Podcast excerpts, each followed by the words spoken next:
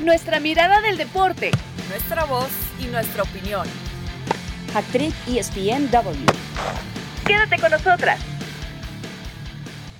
Bienvenidos, esto es Hattrick ESPNW y como cada viernes con los temas del momento. Y siendo así, obviamente tenemos que hablar del Clásico Nacional en la Liga MX, que las las Águilas del la América están en la cima de la tabla y mientras tanto las Chivas eh, cambiaron de pastor a mitad de semana. Adiós a Víctor Manuel Bucetich. Entonces tendrán a Marcelo Michel Leaño, eh, quien les habla, Cari Correa, y con el gusto de saludar a mis compañeras como siempre, voy a comenzar con los ojitos más bonitos de ESPN, mi querida Cristi Alexander, que además si de clásico se trata, anda muy crecidita con su Monterrey, ¿eh? Ah, no, no, no, nunca, nunca hay que confiarse, ¿eh? Yo sé que en el América como que es muy típico tener este sentimiento. Me gusta mucho lo que he visto del Monterrey, me entusiasma mucho, pero me ilusiona, sabe cómo ha sido esto en el pasado, así que vamos, como dicen los futbolistas en las conferencias de prensa, ¿no? Estamos tomándolo día a día, hay mucho trabajo por qué hacer todavía por delante, pero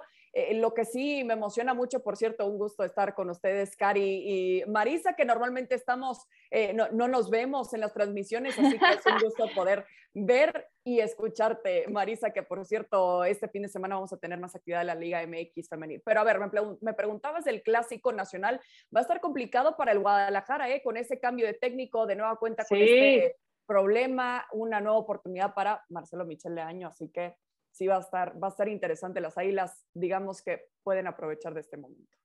Eh, sí, qué valentía para agarrar a las chivas justo en un momento tan volcánico, ¿no? Pero eh, efectivamente, ya nos dabas introducción, está con nosotros Marisa Lara. Oigan, qué afortunada, ¿eh? Que estoy con el dúo sensación de los micrófonos de la Liga MX femenil. Mi Mari, ¿cómo estás? Hola, ¿qué tal, eh, Cari, Cris? Un gustazo estar con ustedes. Sin duda, un placer regresar a este espacio. Sí, pues acá estamos, ¿no? Y también con este partido que estaremos también teniendo ahí eh, que por fin nos va a tocar eh, el América, ¿no? Transmitirlo, Cris, estaremos ahí con el Mazatlán América, por fin nos va a tocar, así que también hay muy buenos elementos eh, por allá. Y bueno, justo hablando del América, pues ya me parece que ya le hacía falta clásico, ¿no? Calentarse como se está calentando ahora, ese querido bofo que, bueno, ah. suelta picotazos por todos lados y, bueno, más, que picotazos serían cabezazos, ¿no? de, de obviamente de las Chivas para, para picar a estas águilas del América que sin duda se han enganchado, han contestado, ¿no? El último Layun contestando, por supuesto, eh, que no tenía talento ahí insinuándolo, ¿no? Poniéndole el pase y bueno, lo ha rematado completito Layun para decir que bueno, eh, se ríe simplemente de sus declaraciones, pero esto me gusta, me gusta que esté calentito porque hacía rato que el Clásico Nacional se había como muerto, ¿no? Como muy apático, como que la gente no se metía. Y ahora con esta bienvenida que van a tener en el Estadio Azteca con un 70% eh, por ciento de aforo, con 65 mil eh, espectadores, pues bueno, será impresionante, ¿no? Aunque también hay que decirlo que ya la reventa, regresamos en esto de, la gente a los estadios y la reventa también regresa, se estaban quejando por ahí que ya no había boletos, así que eh, creo que está padre porque empieza nuevamente a dar de qué hablar este, este clásico nacional. Mi Mari, es para que sintamos que está de regreso, aunque sea de a poquito, ¿no? Pero que está de regreso a la normalidad, que eso, era también parte, desgraciadamente. Eh, pero sí, tenemos clásico nacional, señores, América ante las Chivas, que como ya marcaba Mari y Cristi, se está calentando mucho y eso se agradece, porque sobre todo cuando hay tanta distancia en las posiciones de la tabla, a veces el aficionado se pregunta si también esas distancias se van a ver en el terreno de juego al momento de la verdad. Y creo que este tipo de declaraciones en la previa hace que los jugadores se lo tomen mucho más a pecho y que se entreguen en cuerpo y alma cuando están ya al momento del juego. Y siempre un clásico suele ser de pronóstico reservado, más allá de quién está en la cima, más allá de quién está eh, más abajo en la tabla de posiciones. Pero justo como tenemos tantos temas y tantas aristas, está con nosotros nuestro buen amigo el Tigre Toño para hablarnos del Clásico Nacional. Te escuchamos, Toño. Actriz ESPNW. Hola amigos de ESPN. Estoy muy contento de estar con las conductoras de Hat Trick Hoy vamos a hablar de uno de los partidos más emocionantes y esperados del año, el Clásico Nacional. Un encuentro entre los equipos más grandes y ganadores de la Liga MX, donde siempre se muestra pasión y mucha garra. El juego de este torneo tiene un toque especial desde ambos lados. Las últimas noticias desde Chivas, con la salida de Bucetich de la dirección técnica y la primera derrota de las Águilas en el torneo, hacen que tengamos un duelo atractivo y que ambos equipos salgan con todo para ganar. Sin embargo, para este encuentro, Chivas tendrá que rugir más fuerte en el Estadio Azteca, ya que en este certamen solo suman tres victorias en las nueve jornadas disputadas. Por otro lado, América no solo ha demostrado tener poderío en casa sobre el rebaño sagrado, sino que también no ha parado de mostrar su mayor energía para ganar en este torneo donde solo suma una derrota. Históricamente, este siempre ha sido un juego muy parejo donde el América lleva una ligera ventaja con 88 victorias sobre 77 del equipo de Guadalajara en las 242 ediciones de este encuentro. Además, Salvador Reyes de las Chivas y Luis Roberto Alves de las Águilas son los dos máximos goleadores de este encuentro con 13 y 10 goles respectivamente. Esperemos que el clásico nacional de este fin de semana sea un partido lleno de energía. Volvemos con ustedes. Actriz ESPNW. Gracias al Tigre Toño por estos eh, datos tan puntuales acerca del Clásico Nacional. Bueno, los azulcremas sabemos que vienen de perder el invicto contra los Diablos de El Toluca, así que a ver si no viene el desquite feo contra las Chivas. Eh, recuerdo que la última vez que dijimos algo así, se terminaron llevando las Águilas tres chicotazos. ¿Cómo lo ves, este, Cristi? ¿Tú con qué equipo te quedarías para esta edición? Bueno, bien dicen que un clásico se juega aparte y para mí no solo eh, es algo que se dice porque honestamente para mí es la realidad. Lo que mencionabas de la distancia entre uno y el otro, obviamente el América eh, se encuentra en cuanto a resultados mucho más estable que el Guadalajara, mucho más estable en temas de banquillo, pero es el típico que, bueno, al menos podemos ganar el clásico y con eso le podemos dar a nuestra afición, ¿no? No es tirando la toalla ya para lo que viene eh, en este torneo, pero en realidad es eso, ¿no? Al menos sacar el pecho, el orgullo, eh, sangre, sudor, un poco de todo. Así que yo no descartaría tan fácilmente al Guadalajara. Yo sé que ha batallado con lesiones. Para el América no va a estar Cáceres, que lo expulsaron justamente frente al Toluca. El América viene de perder su primer partido con estos dimes y diretes, por supuesto que para mí es una manera de, prender e, esa chispa, ese fuego que está dentro del equipo del Guadalajara, que seguramente los jugadores están ya tan cansados de que estén criticándolos constantemente. En lo personal, yo creo que Jesús Angulo también tiene algo por qué no demostrar, pero quizás para darle vuelta a una semana complicada que tuvo debido a, un acto de, inseguridad que lamentablemente sufrió con, con, su pareja. Afortunadamente también pudo entrenar también con el equipo, eh, pero ¿por qué no pensar que todas estas situaciones a, decir, no, bueno, vamos a hacerlo por, por el Canelo, vamos a, a realmente unirnos en este momento para él, para el momento del torneo, para demostrar que no somos unos muertos, ¿no? Como mucha gente ya califica al Guadalajara. Exacto, y todavía eh, hay buenas fechas por delante y hoy el formato, sabemos, es mucho más noble o accesible, Mari, eh, que eh, hasta el equipo que esté en la posición de la 8 a la 12 puede meterse a liguilla y ya después sabemos que es como un torneo aparte, es otra historia, ¿no? Entonces no hay que desacreditarlos o no hay que anularlos desde ahorita. Lo que sí es cierto es que Marcelo Michele Año tiene una prueba bien difícil, agarrar a un equipo en estas condiciones de cara a un clásico. Sí, me parece que eh, eh, está complicado eh, desde la perspectiva que lo veo yo. ya, bueno, ya había pasado también a esta dupla directiva, ya le había tocado despedir al técnico, ¿no? A Tomás Boy en su momento, apenas hace un año, ¿no? Y que entró Luis Fernando Tena en su lugar y bueno, le metieron cuatro goles, ¿no? En su debut con las Chivas. Así que no le fue nada bien. Michele Año tiene su trayectoria, tiene su camino que han dado en fuerzas básicas, ha hecho su trabajo, pero es un compromiso muy complicado con una América que viene con paso súper firme, con, eh, con Solari que ha encontrado el modo, que si bien no le gusta a los aficionados, ha encontrado el modo seguro de ganar y que por supuesto eh, yo creo que son claros favoritos en este encuentro, eh, por más allá que digamos que las Chivas ahí vienen con los resultados, que llevan cuatro partidos sin perder, que vienen haciendo lo suyo digo, la distancia del primero al, noveno lugar, hay una distancia. En el terreno futbolístico sabemos que los clásicos se juegan de manera diferente porque hay una intención diferente de los jugadores, se juega, eh, pues el orgullo es la realidad, pero sí creo que el América viene bastante eh, más seguro, viene más fuerte, viene en su casa, un lugar donde desde el 2017 no le logran ganar en temporada regular al América, si bien se enfrentaron el torneo eh, en el 2020 en la liguilla y ganaron las Chivas, pues bueno, el torneo regular no lo han hecho. O sea, sí creo que además de los números, el momento futbolístico es ahora. Y de visita, Marisa, aprovechando que estás dando esos datos, cinco años de que el Guadalajara no le puede ganar en el Estadio Azteca a las Águilas del América. Así que como que todo parece que va en su contra, pero como dices, se juegan, eh, es un, como decimos que la liguilla es un torneo aparte, aquí para mí los clásicos, los números al final de cuentas, bueno, no entran, ¿no? Pero todo esto sirve como una motivación para el Guadalajara, pero siendo realistas, sí estoy de acuerdo contigo que el América viene mucho mejor, confía más en su idea de juego y todo, ¿no? Y además, Lleva un rato, eh, sí, Sí, ya digo que además que el plantel que tiene, eh, me parece, pues eh, está bastante vasto a pesar de la ausencia que tendrá. Obviamente, eh, con Cáceres, Emanuel Aguilera, pues estaría listo para entrar en esa posición.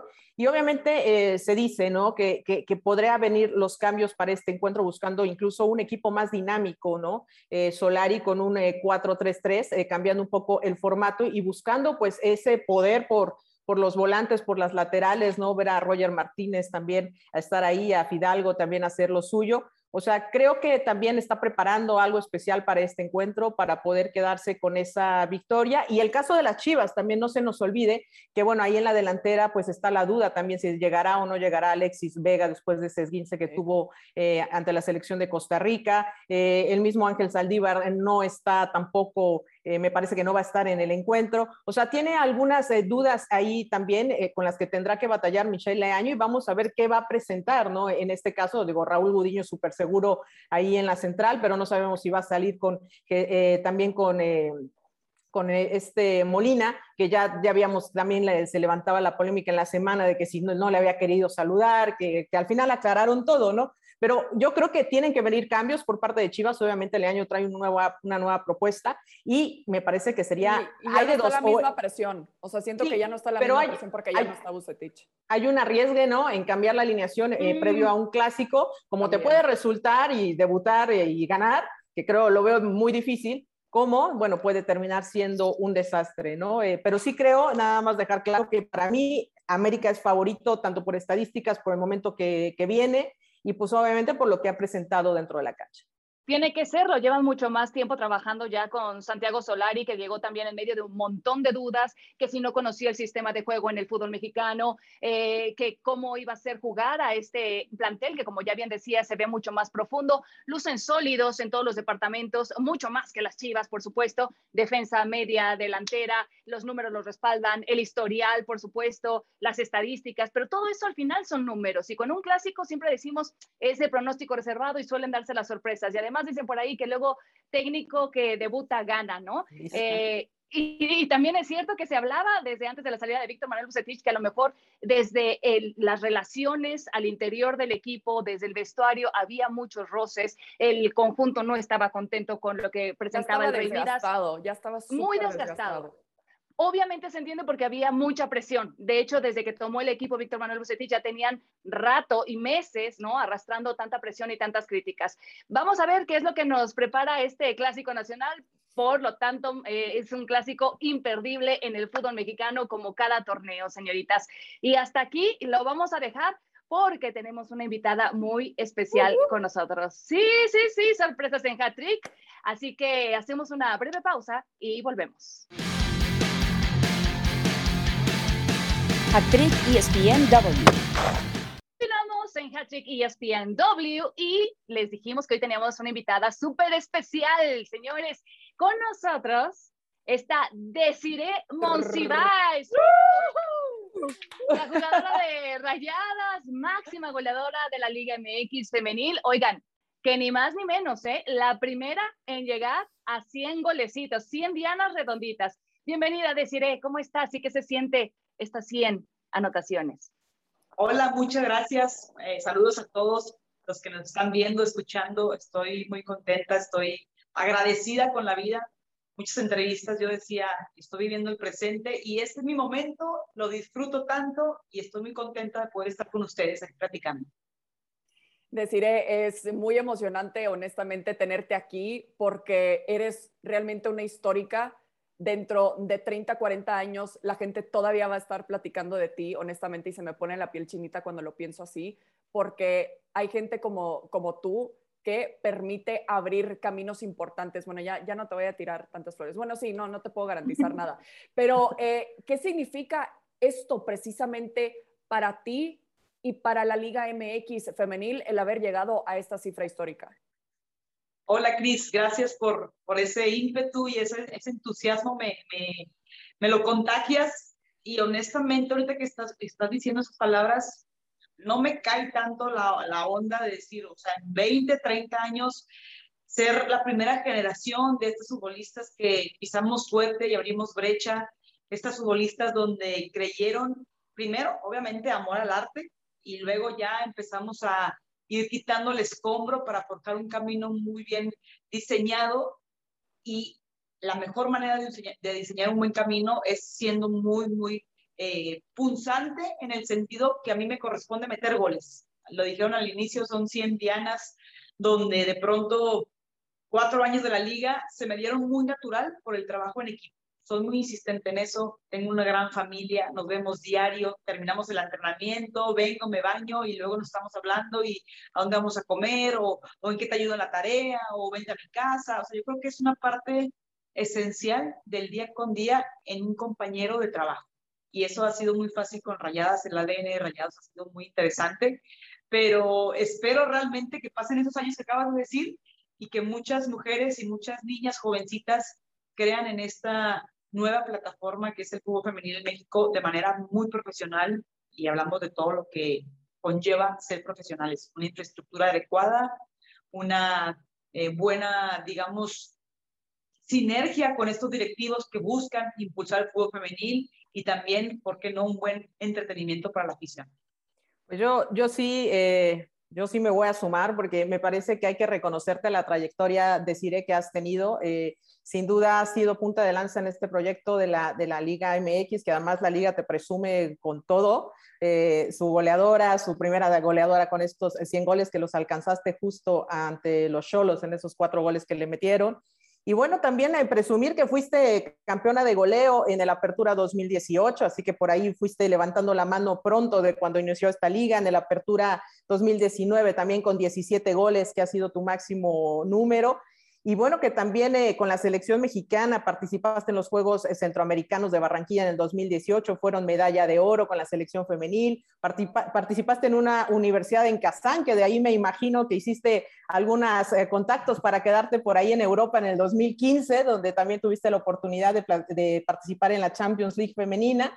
Y bueno, por supuesto, también este pasado que tienes en, lo, en el atletismo. Eh, eh, sépanlo que era un atleta también de alto rendimiento desde antes eh, y participó también en unos Juegos Centroamericanos representando a México. O sea, yo creo que pocas jugadoras eh, pueden presumir eh, también de este, de este pasado. También la, la, española en, en, en, ¿dónde era mi querida Cris? Te dije en los Cholos, ¿no? Creo que estaba ahí.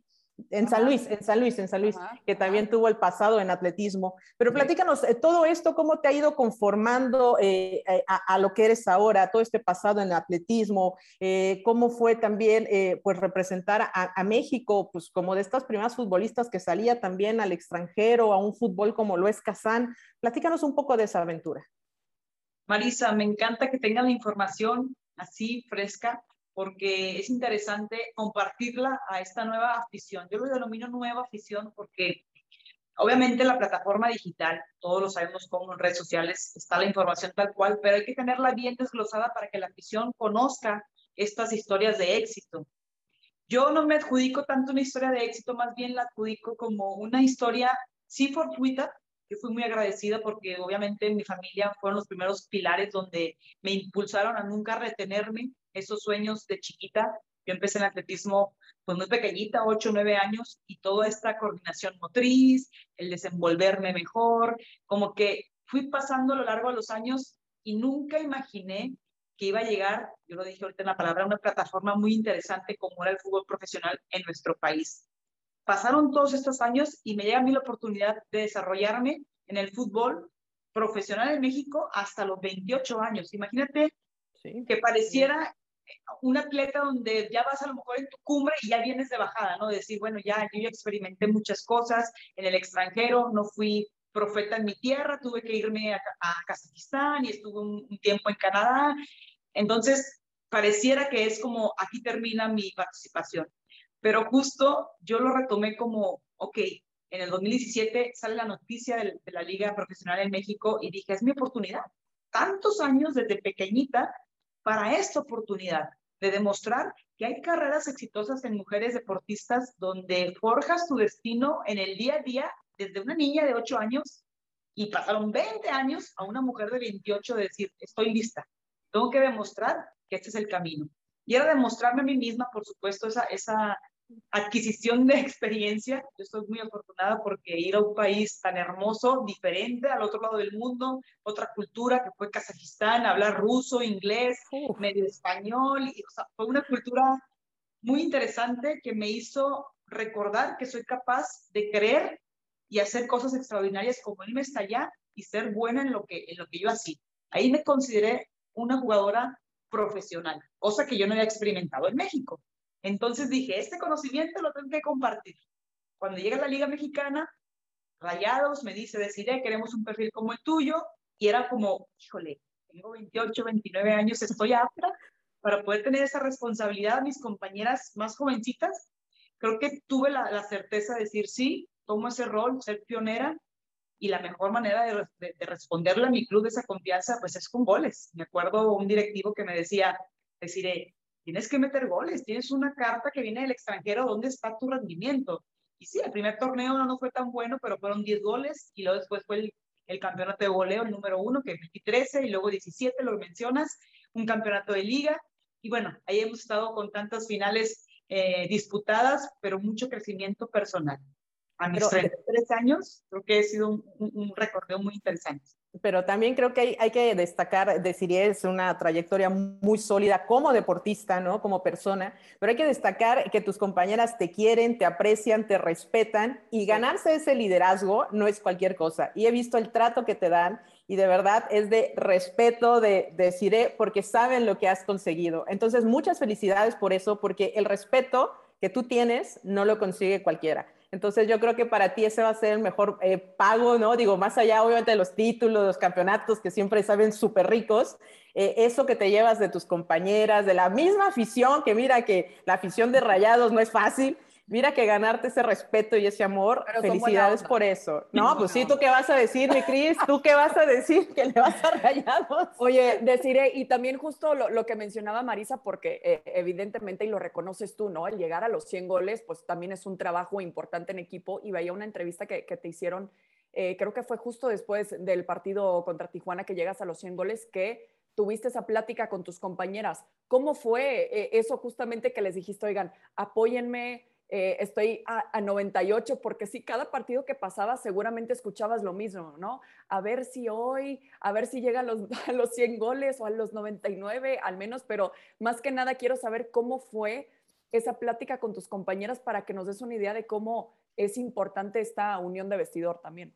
Esa pregunta es muy, muy buena y siempre la voy a repetir la respuesta porque fue un crecimiento personal, una caricia al alma y sobre todo, como decía Marisa, es muy difícil ganarse el respeto de alguien si no lo haces con el ejemplo. Yo lo que predicaba era, bueno, yo voy a entrenar a mi máximo, voy a entrenar exigiendo, exigiéndome a mí misma, pero hay un momento donde hay una línea bien delgadita entre darte a respetar y ser eh, demasiado, digamos, intolerante. Hay momentos donde a lo mejor a las personas les gusta que estés todo el tiempo atrás de ellas. Dale, dale, dale. Entonces, esa línea tan delgada yo dije, a ver, hay un momento donde la presión me agobió, sí, hay un momento donde la presión de decir, faltan dos goles y pasaban las jornadas y parecía que se me alargaba la meta y que nomás iba a alcanzar y luego los fantasmas de que vienen, que te presionas y ya sabes, ¿no? Toda esta historia. Entonces dije, a ver, si eres humano, es una persona con sentimientos, no lo puedes filtrar tú sola, número uno, es un deporte de conjunto, tienes, tienes que externarlo. Humildemente, sé sensible y háblalo con tus compañeras. Entonces, fue una manera de una válvula de escape para mí misma, decir, chavas, voy a quitarme este chaleco pesadito, lo voy a, lo voy a, lo voy a reventar en el piso, se va a fragmentar muchos pedacitos, cada quien agarre uno y vamos a hacer más fácil esta travesía, que no solamente son goles míos, obviamente me acuerdo desde la primera generación de rayadas, todas las jugadoras que han salido, todas las jugadoras que, que han crecido en conjunto a lo largo de los cuatro años, de darle ese pedacito y nos damos referencia a ese crédito. Todos los años tienen ese crédito de llegar y empujar la pelota, es lo que yo les daba a entender. Inmediatamente ellas me dijeron, decir, cuenta con eso, o sea, al final de cuentas, tú te bajas de ese ladrillo, por decirlo así, porque no todas las personas tienen la habilidad de no marearse, te bajas del ladrillo, dices, pues es la tierra y, y, a lo que viene, porque no solamente son los 100 goles, nosotros queremos ser campeonas, levantar nuevamente ese título y esa sensación que tuvimos en diciembre de 2019, que fue algo increíble porque fue un torneo redondito, mejor eh, en cuanto a puntos, menos goles recibidos en tantos minutos de la portera, campeón goleador, super líder, lo cerramos con, con broche de oro y lo queremos repetir. Claro la liga, la competencia ha crecido y es un nuevo reto. Entonces, oye, oye, deciré, eh, digo, te entiendo perfecto porque nosotros eh, nos tocó pasar justo el eh, partido de, de, Mazatlán contra Monterrey, ¿no? Y ahí lo anunciamos como muy platillo. Le decía a Cris, ojalá nos toque, ¿no? Nos toque el, el récord. Digo, tardó un poquito más. Y las dos de que sí, sí, caray. O sea, ahí nos quedamos con las ganas. Pero es lo de menos porque después llegó. Yo, yo, yo sí quería eh, eh, preguntarte, decías hace un momento, queremos otra vez ser campeonas, ¿no? Esta es como que la pregunta del morbo, pero híjole, ¿cómo les va con este tema de Tigres dominando, pues ahí con los títulos? Ustedes se han enfrentado con ellas, han caído, eso duele, sabemos de la rivalidad que hay y eso nosotros lo apreciamos de este lado, pero estando del otro, pues bueno, me imagino que, que, la piel debe de arder más, o sea, ¿cómo viven esta situación? Porque no es fácil que el de al lado, ese que no quieres que gane, es el que te gana el campeonato. ¿Cómo viven esta situación? Pues mira, voy a hacer una analogía con los 100 goles con respecto a la presión de llegar a esos 100 goles cuando tenía 98 eh, goles en, en, conteo. Me preguntaban todo el mundo, oye, ¿estás presionada? Porque la vecina está también llegando a 90 y tantos. Eh, y mi contestación fue, es que realmente ahorita que me lo preguntas, que me lo haces ver, en ningún momento fue un factor externo que influyera en mi desempeño. Yo decía una frase, una frase muy interesante, es que de la piel hacia adentro yo lo controlo. Yo puedo controlar qué hacer, cómo, cómo sentir, qué puedo explicarle a mis compañeras, pero lo externo, cómo piensan ellas, cómo piensa la prensa, cómo piensan los aficionados, cómo piensa mi familia, no lo puedo controlar. Si yo trato de jalar todos esos hilos, me voy a volver loco. Entonces ahí la analogía es, si yo me dedico, o Rayada se dedica, a ponerle atención a algo que no puede controlar, obviamente el equipo se va a ver eh, débil, se va a ver, eh, digamos, desorientado. Entonces tengo que poner toda nuestra energía, la tenemos que poner en una sola canasta. En este caso es el equipo tal cual, nuestros colores, nuestros valores, nuestra filosofía. Y con esa fortaleza, cuando llegue el momento de enfrentarse con un rival tan importante, bueno, lo analizaremos, veremos sus debilidades, sus fortalezas, y ahí es cuando viene el fútbol realmente en esencia honestamente no nos interesa tanto qué hacen ellas. Claro que es un respeto total, porque lo hacen bien, a su manera, pero nosotros tenemos una manera tan eficiente que sí nos hemos tropezado, nos hemos levantado, nos hemos dado cuenta que somos un equipo muy resiliente, muy maduro y no es el mismo equipo de hace cuatro años. Creo que los resultados se han dado solos y sobre todo el compartir esa rivalidad, nos tocará ganar, nos tocará ganar, hay cosas que nos llevamos nosotros, hay cosas que se llevan ellas, Creo que eso es lo más, lo más rico a lo que te refieres en cuanto a la afición. Es una, un entretenimiento tan enriquecedor porque realmente el aficionado está al filo de la butaca. ¿Qué va a pasar? Es que esta muy buena defensiva, ofensiva, también rayadas. Ya quieren ver un clásico, ya quieren ver otra final. Creo que eso es lo más bonito de esta liga en estos cuatro años que han pasado. Y es porque... que también tiene que ver con la competitividad, ¿no? Eh, uno eh, se levanta todos los días eh, compitiendo consigo mismo por buscar su mejor versión con respecto a lo que fuimos el día de ayer. Y y entiendo que el deporte al final es una competencia, ¿no? Que estás en una liga donde obviamente todas quieren ganar, pero específicamente siento que incluso hasta es una cuestión cultural de que se busca eh, que entre nosotras mismas compitamos a nivel mujeres, ¿no? A veces es muy difícil para algunas mujeres que no han tenido cierta trayectoria, ciertas experiencias, cierta madurez, que son muy jóvenes, entender que que a lo mejor hay alguien que puede estar a tu lado brillando y que lo único que quiere es compartirte su experiencia porque quiere hacerte crecer. Yo digo que el conocimiento está para compartirse y que las mujeres poderosas tenemos la responsabilidad de jalar a quien se pueda, a quien esté a nuestro alcance para ayudarla a crecer de igual forma. Y creo que es lo que tú has hecho con todo el recorrido que has tenido, con toda esa carrera. Y has tenido también la oportunidad de trabajar con muchas eh, jóvenes. Hay demasiado talento en México y lo vemos eh, eh, con cada torneo de la Liga MX femenil, cómo va creciendo, cuántas chicas nuevas llegan, se empiezan, empiezan a desplegar justamente todo ese talento en el terreno de juego. me parece muy interesante escuchar cómo te has cobijado con la buena relación con tus compañeras, pero también cómo ellas han respondido también a ese llamado, ¿no? A, escucharte y aprender, a tratar de absorber como si fueran una esponjita todo lo que se pueda de ti para crecer en conjunto. Eh, al final, sigue esta rivalidad con Tigres, de la que ya estabas eh, platicando con Marisa.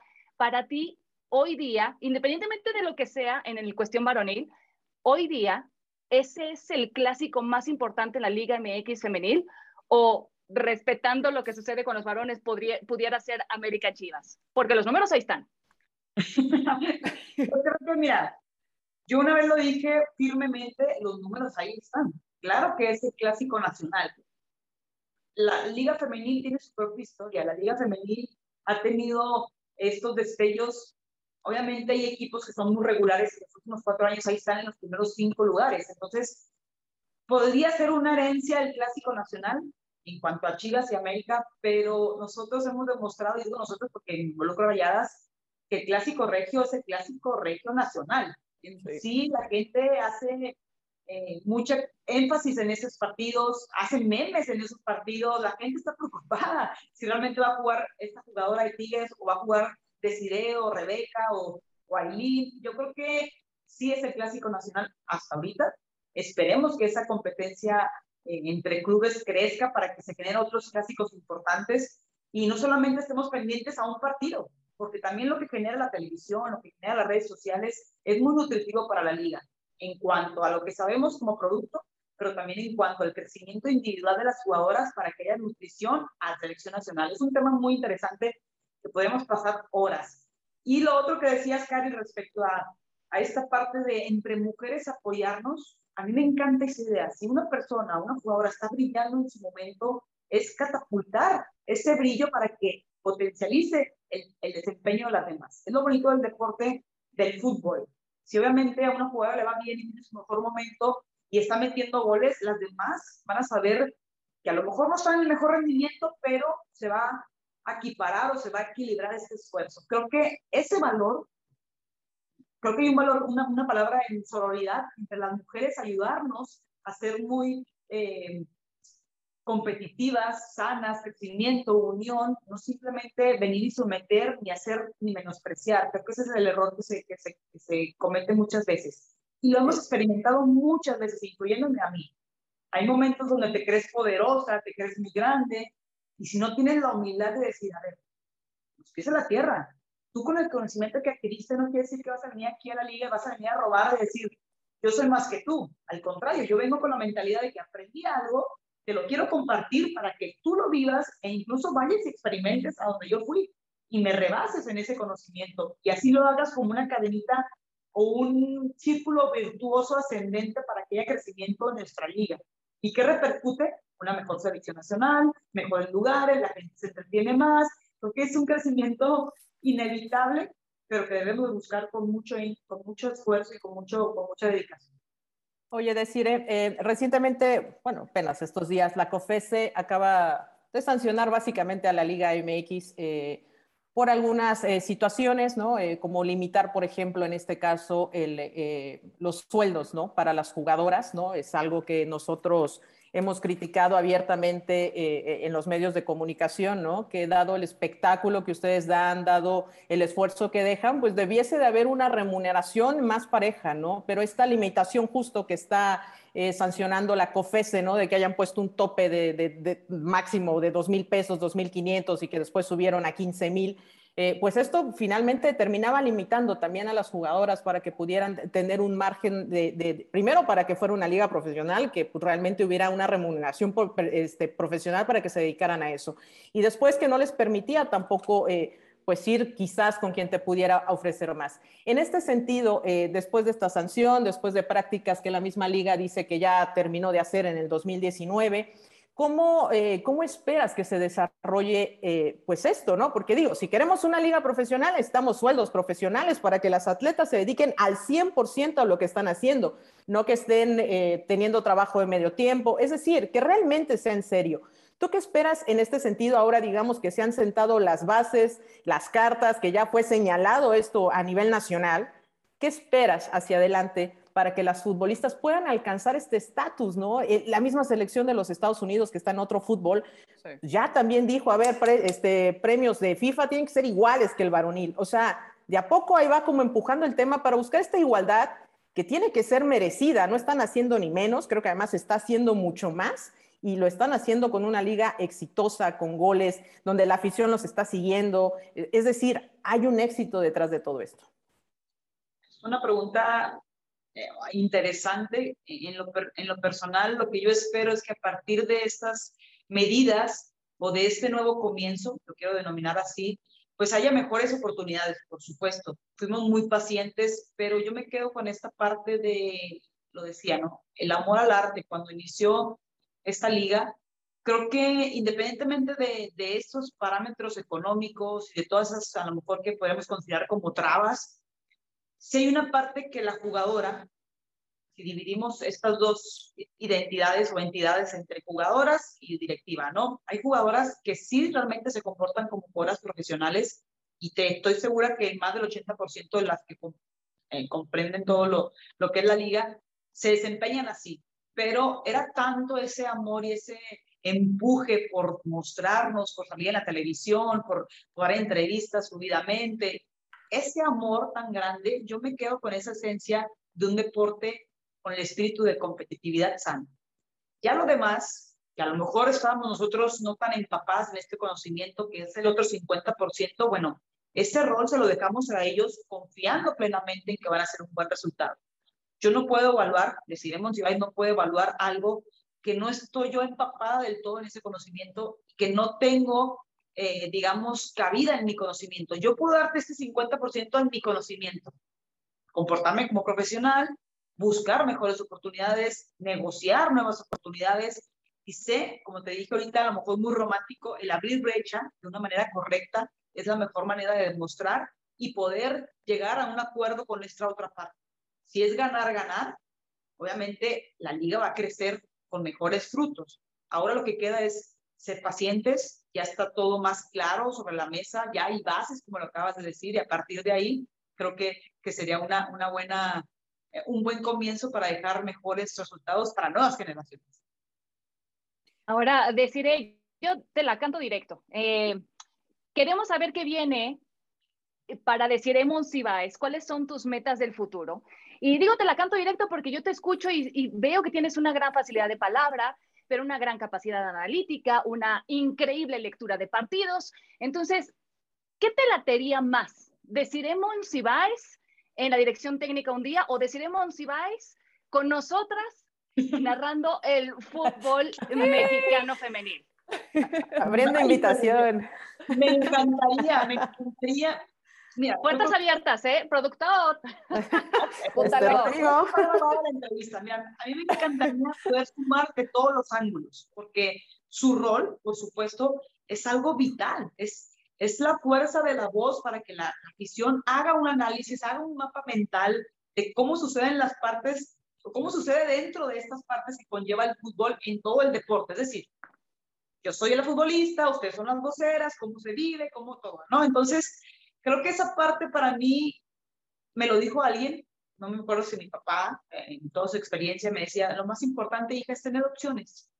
Porque, ¿qué quiere decir? A veces nos toca una sola elección en, en la vida y la tienes que tomar como venga, pero cuando tienes dos, tres, cuatro, es una bendición. Entonces, me encantan todos los roles, me encanta la dirección técnica, me encanta la coordinación deportiva, me encanta la dirección deportiva, me encanta la arquitectura, me encanta poder expresarme, o sea, creo que espero y Dios y la vida me dé tanta serenidad para no volverme loca con tanta alternativa, pero al final lo que me lata más mi corazón, donde me sienta plena, voy a seguir eh, firme en mi convicción. De verdad, muchas gracias por, por la invitación. Yo sí encantada de poder sumar, si es con ustedes, qué reto tan más, tan más rico, tan más nutritivo, y yo estoy dispuesta a crecer donde me pongo.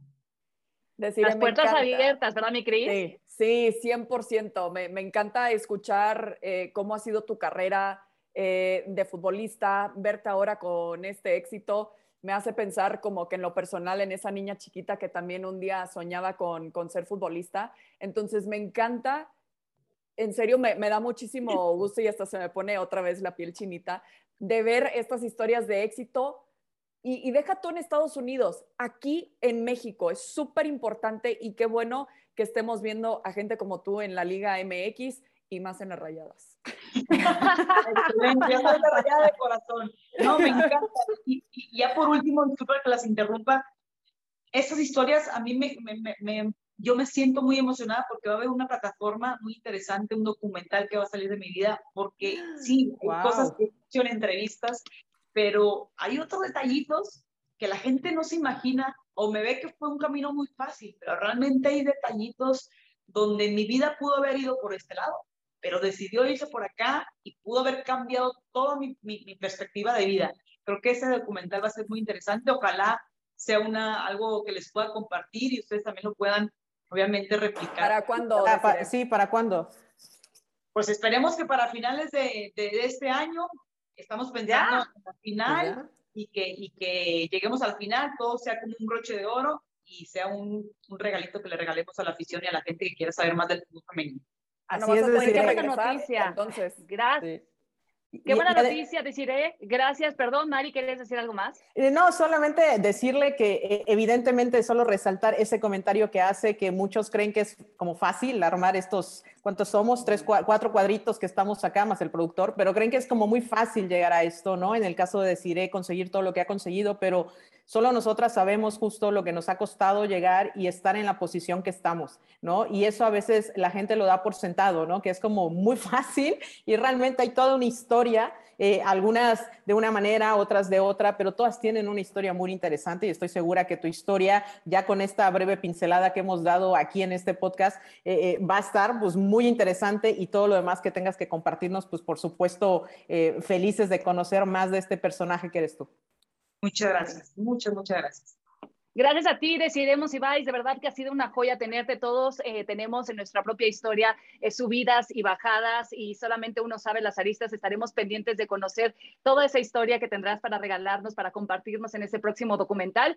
Y seguiremos pendientes de tu carrera, obviamente apoyándote, eh, orgullosas de que existan chavas como tú con tanto talento y que además pongan el ejemplo a las nuevas generaciones de todo lo que se puede lograr cuando se mezcla justamente ese talento con trabajo y dedicación. Decidemos Ibáis, gracias por estar en Hattrick ESPNW. Gracias de corazón, muy rica entrevista, muchas gracias.